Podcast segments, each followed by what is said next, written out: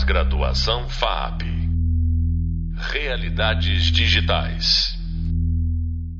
Olá, eu sou a professora Stephanie Watanabe estou hoje com o convidado, o professor Dr. Sérgio Nestriucci, que é pesquisador e profissional de animação em games, para conversarmos um pouco sobre animação seriada e de longa-metragem da renascença da animação, seus novos formatos estéticos, tecnológicos, narrativos e midiáticos. É, primeiro, seja bem-vindo, professor Sérgio.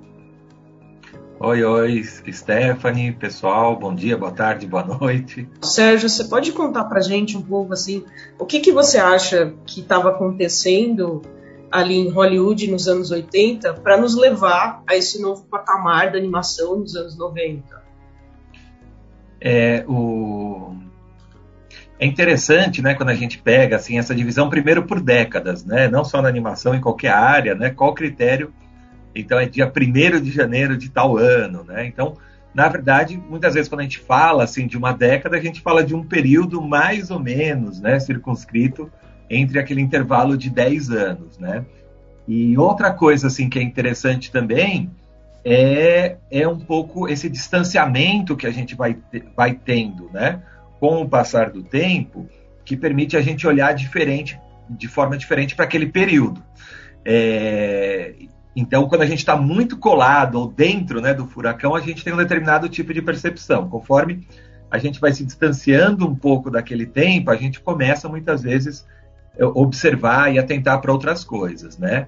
E uh, também assim, né? Se a gente viveu ou não viveu aquele período e quem que a gente era naquele período que a gente viveu. Então, tudo que eu falar aqui, né? Evidentemente tem tem essas questões aí por trás desse olhar, né? Que evidentemente vai ser um olhar é assim parcial, né? A partir do que eu tenho de referência, do que eu vivi, do que eu conheço, né? Então, quando a gente é, olha assim, né, para esse panorama, né, da, da animação no, nos anos 1990, né, a gente vem de um período ali em que a, a animação, né, ela, ela tem se consolidado, tem se tornado cada vez mais popular. Então, se a gente pensar para as gerações anteriores, né, o, o, principal meio ali de divulgação, né, de conhecimento da animação para as pessoas, se dava pelo cinema, né?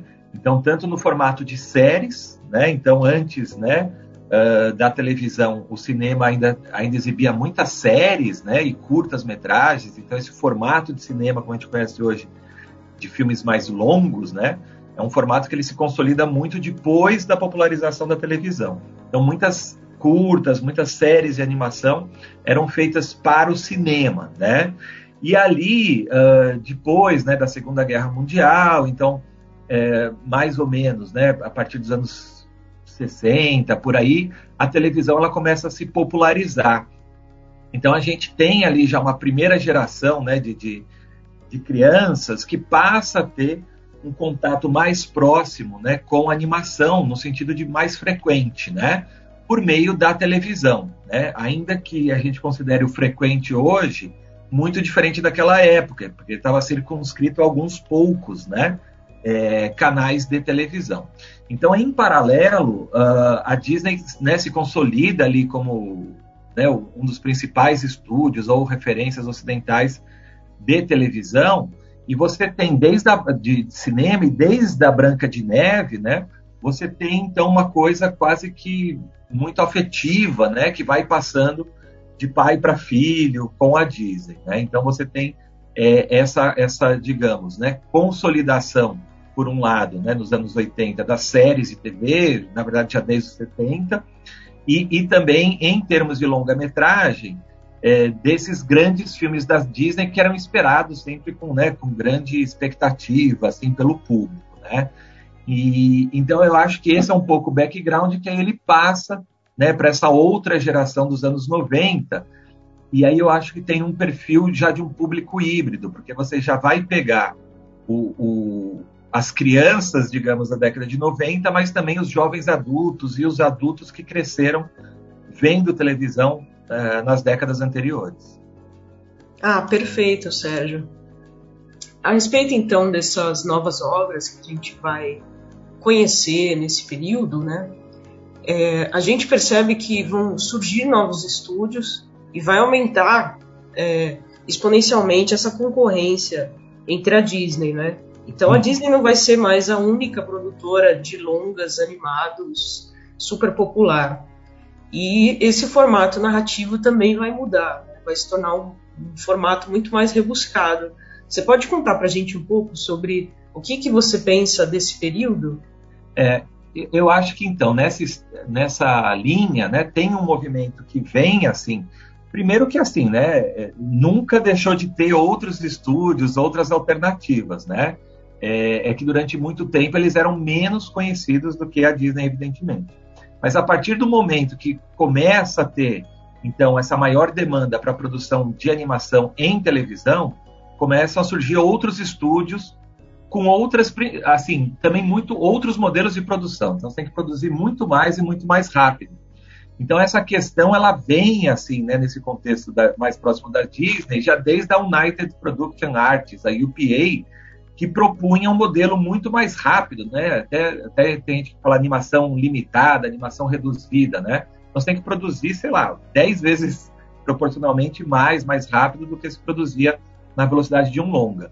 Então, com isso, você já vai abrindo espaços, né, digamos, para outras referências, outras formas de olhar para a animação. É, um marco aí nessa, nessa, nessa história que a gente está falando foi um, um curta né, do, do, da UPA, que é o Gerald McBoing Boing. Se salvo engano, ele ganhou o Oscar de melhor curta e a Disney ficou meio pé da vida, né? Porque é, achava que aquilo era uma animação, digamos, mal feita ou qualquer coisa assim, né? E a resposta da UPA foi muito interessante, falando: olha, é, não, vocês que são limitados, porque a gente entende que a animação é do limite da imaginação humana. Então ninguém, uma cabeça pode ser quadrada, triangular, o céu pode ser verde, azul, vermelho, qualquer cor. Então cabe tudo na animação, né? Então você já tem um pouco esse background. E eu acho que fundamentalmente nos anos 1990 a gente tem assim mudanças né, é, sociais, políticas, econômicas, culturais que também, é, por extensão, chegam na animação. A animação também se insere nisso, né?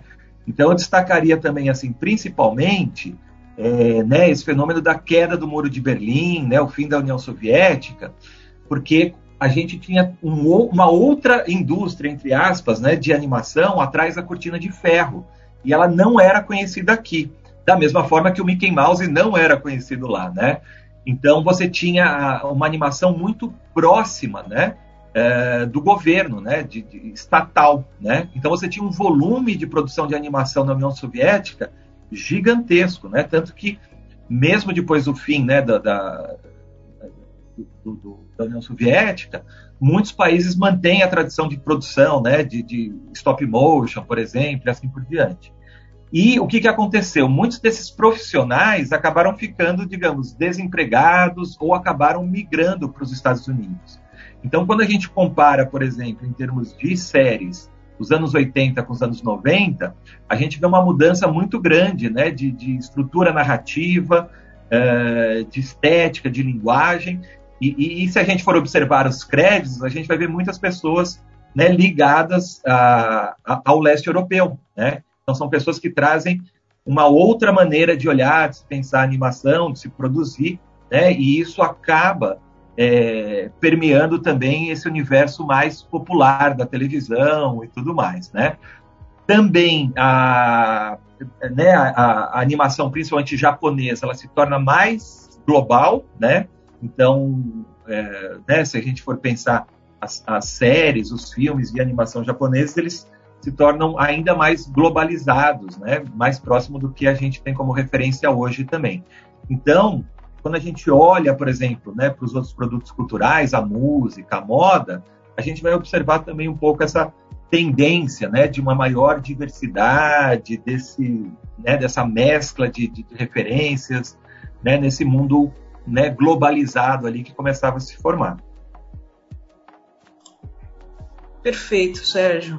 Sobre, aproveitando esse seu gancho a respeito das tecnologias, a gente está entrando então num mundo onde começamos a consumir a TV a cabo, né, o VHS, e também está surgindo a tecnologia 3D. Né? A gente uhum. tem o lançamento do curta Tintoy, e a Pixar, né, lançando também depois, ali nos anos 90, o Toy Story. Você quer contar um pouco para a gente sobre como essas tecnologias influenciaram é, eu, acho, eu acho que é, é um bom ponto, Stephanie, assim, né? Outro, outro lado aí, outra perna né, dessa, dessa questão, sem dúvida nenhuma, tem a ver com essa questão da tecnologia. Então, quando a gente estuda história da animação, né, e tem gente que vai considerar animação né, pré-cinema, na, na, nas cavernas, tapeçaria, cerâmica, né? mesmo os brinquedos óticos, né, anterior mesmo ao, ao cinematógrafo, né? Então a gente vê que a animação ela vai sempre é, é, se adaptando, né, a, a, essas tecnologias. Então desde antes do cinema até hoje, quando a gente fala do pós-cinema, aí se a gente pensar um game, né, nada mais é do que um, grosso modo uma animação interativa, né? É, e ali nos anos 90, né, como você falou, a gente tem alguns marcos importantes, né? Então, é, essa questão do VHS, né, o Video Home System, né, o vídeo doméstico, que ele já surge ali nos anos 80, até nos 70, né, você tinha o, o, o Betamax, né, que era um pré-VHS e tudo mais, mas já vem se consolidando essa cultura do, do, do vídeo doméstico, né? Então, é, até alguns filmes, aqui se a gente pegar o Maurício de Souza, por exemplo, fez muito package filme, né? Que seriam esses filmes que eram lançados direto em vídeo, né, com vários curtas juntos, por exemplo, alguma coisa assim, né? Então você já tinha um pouco essa cultura, porque é, quando a gente fala da televisão, então até ali algum momento a gente está falando da televisão aberta com algumas poucas opções de canais, né? Quando a gente tem a, a, chegada da TV a cabo e a gente fala da chegada e depois evidente, né, da, da popularização, né? da TV a cabo, aí você passa a ter muito mais ofertas, inclusive de canais específicos, por exemplo, né, voltados só para animação. Então, com isso, é evidente, você aumenta também o, a oferta, o público e a demanda por produção. Né? O formato em DVD também, né? Então era um presente, né? Que as pessoas gostavam de dar, de receber um filme em DVD. Evidente que num contexto a gente também tem que levar em conta a questão da pirataria, né? Então, a, a, a pirataria de DVDs, ela também, ali como um mercado ilegal, né? Também impulsiona um pouco essa disseminação, né? Da, da animação, né? Então, acho que esse contexto da tecnologia, num primeiro momento, ela ajuda muito nesse sentido da distribuição, né? É, ainda não falando da internet, né? mas no sentido de, às vezes, né, ah, uma pessoa que gosta de uma animação experimental conseguia uma fita, copiava e assistia. Os canais a cabo começam, então, a ter oferta de, de outras faixas de horário, né? Então, a gente vê, por exemplo, ali um, um aumento também, principalmente da animação adulta, né? Então, a gente está chamando aqui animação adulta, não necessariamente uma animação pornográfica ou proibida para menores de 18 anos, mas uma animação de conteúdo adulto, né? Então, que mesmo que a classificação indicativa não seja para maiores de 18 anos, é uma coisa que uma criança, por exemplo, vai assistir e não vai entender tão bem, né? Então, você tinha, por exemplo, sei lá, na MTV, passava acho que bem tarde da noite, o Aeon Flux, né? Era uma coisa que uma criança não ia ver e às vezes um adulto que mesmo que não assistisse mais televisão, mais animação, ia, ia acompanhar porque gostava daquele conteúdo, né? Então você passa a ter, num primeiro momento, outras formas de distribuição e de acesso, né, de consumo dessa a, animação, né?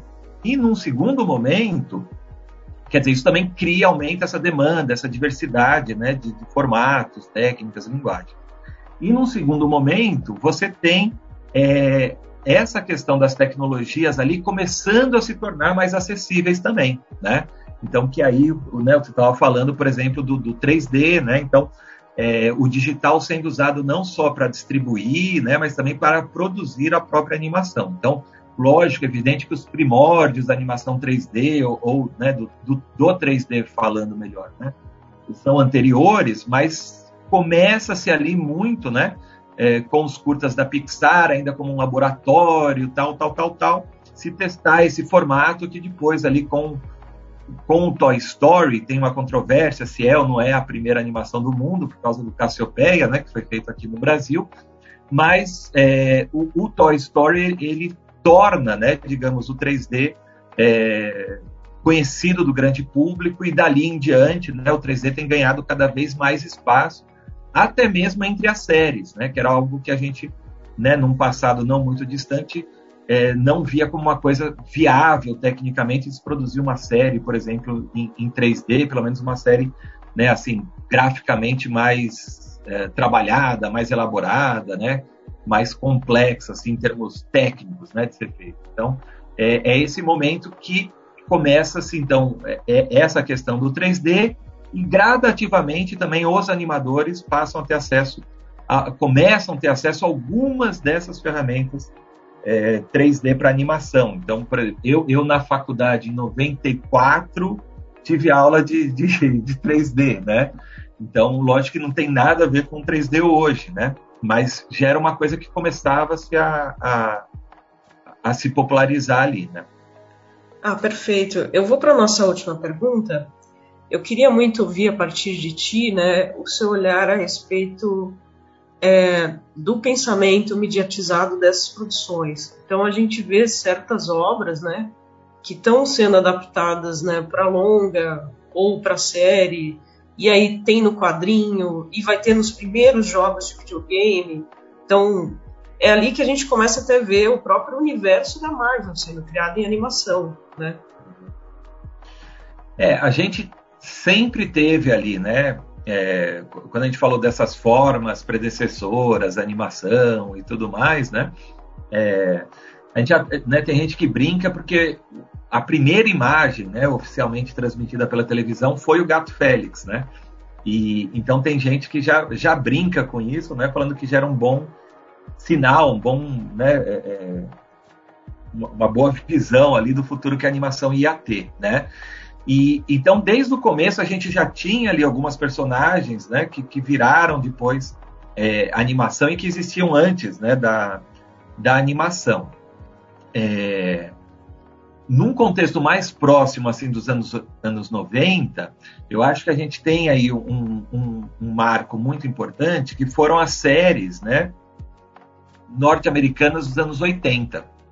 Então, em 1980, a gente tinha um contexto ali né, da era, era Reagan né, nos, nos, Estados Unidos, dois mandatos ali, praticamente a década inteira, de um já um liberalismo econômico, uma coisa assim. Né? Então, né, do mercado se regula e tudo mais. Né? Então, foi um período que, em termos de produção de série, mas também de longa, foi hoje é visto, né, com esse, esse, distanciamento aí do tempo que a gente estava falando, ele é visto com uma série de ressalvas, né? Nesse sentido uh, de, de, de, um, de um apelo, de um forte apelo ou, ou de um objetivo predominantemente comercial dessas produções, né? Então, uh, no sentido de venda de produtos, de licenciamento, né? E tudo mais. Então, uma crítica que se fazia né, e ainda se faz hoje, né, mas também já se fazia na época, era em relação à retórica, ao conteúdo mesmo dessas séries, né? Então, muitas dessas séries, evidentemente, tinham esse objetivo de vender action, né, os G.I. Joe, os action figures e tudo mais, né? É, e, e, e, e, os Estados Unidos, em algum determinado momento, chegou até tentar regulamentar isso, né? Então, quando você vê, por exemplo, a série do He-Man, né? E no final quando acaba o episódio, vem lá o, o bruxinho, o corpo lá, e fala: Olá, amiguinhos, o que aprendemos no episódio de hoje, né? Aprendemos que a união, a amizade, o respeito, as diferenças é importante. Ele vinha com um discurso assim, porque isso era praticamente uma, uma obrigatoriedade, e ficava até um pouco descolado assim da, da série, né? Então, até naquele sentido que as pessoas falam de, ah, você precisa explicar o que você está falando, né? Então, eu acho que uh, isso ficou um pouco como um background, né? Então, dessa experiência. E eu acho que os anos 90 eles vão um pouco em cima disso, né? É, aproveitando as experiências anteriores também, né? Então, a gente vai começar a pensar no transmídia, né? Nos spin-offs, nos crossovers, né? Então, tanto nessa questão do transmídia, né? Da animação existir ou coexistir em outras mídias, em games, em quadrinhos, em live action, né? Como também na questão do licenciamento de produtos, né? Então, principalmente produtos não só, mas escolares, né, lancheira, caderno, etc. Então, a partir daí, eu acho que você tem uma consolidação, né, num nível de produção mais comercial, que é o que a gente está falando aqui, né, desse tipo de, de, de modelo, né? Então, de muitas vezes o faturamento até de uma série ele é maior, né, no licenciamento do que na compra e venda dos episódios. Então, claro que tudo que a gente falou aqui para terminar, a gente está falando mais dentro do contexto comercial. E aí tem toda uma outra questão que pode ficar para uma outra ocasião da gente falar né, dessa produção independente ou alternativa né, que não circulava por esses meios. Perfeito. Sérgio, agradeço a sua presença e a sua palavra e vamos então para o nosso encerramento. Você acabou de ouvir mais um podcast sobre o tema da animação mundial com o professor Dr. Sérgio Nesteriuto. Sobre esse tema, convido você a saber mais no hub de leitura, no nosso e-book, e no livro de autoria do professor convidado, Dramaturgia de Série de Animação. O próximo podcast, A Narrativa Complexa na Animação Seriada Contemporânea, irá abordar sobre as mudanças narrativas na animação contemporânea. Eu te espero por lá. Pós-graduação FAP Realidades Digitais.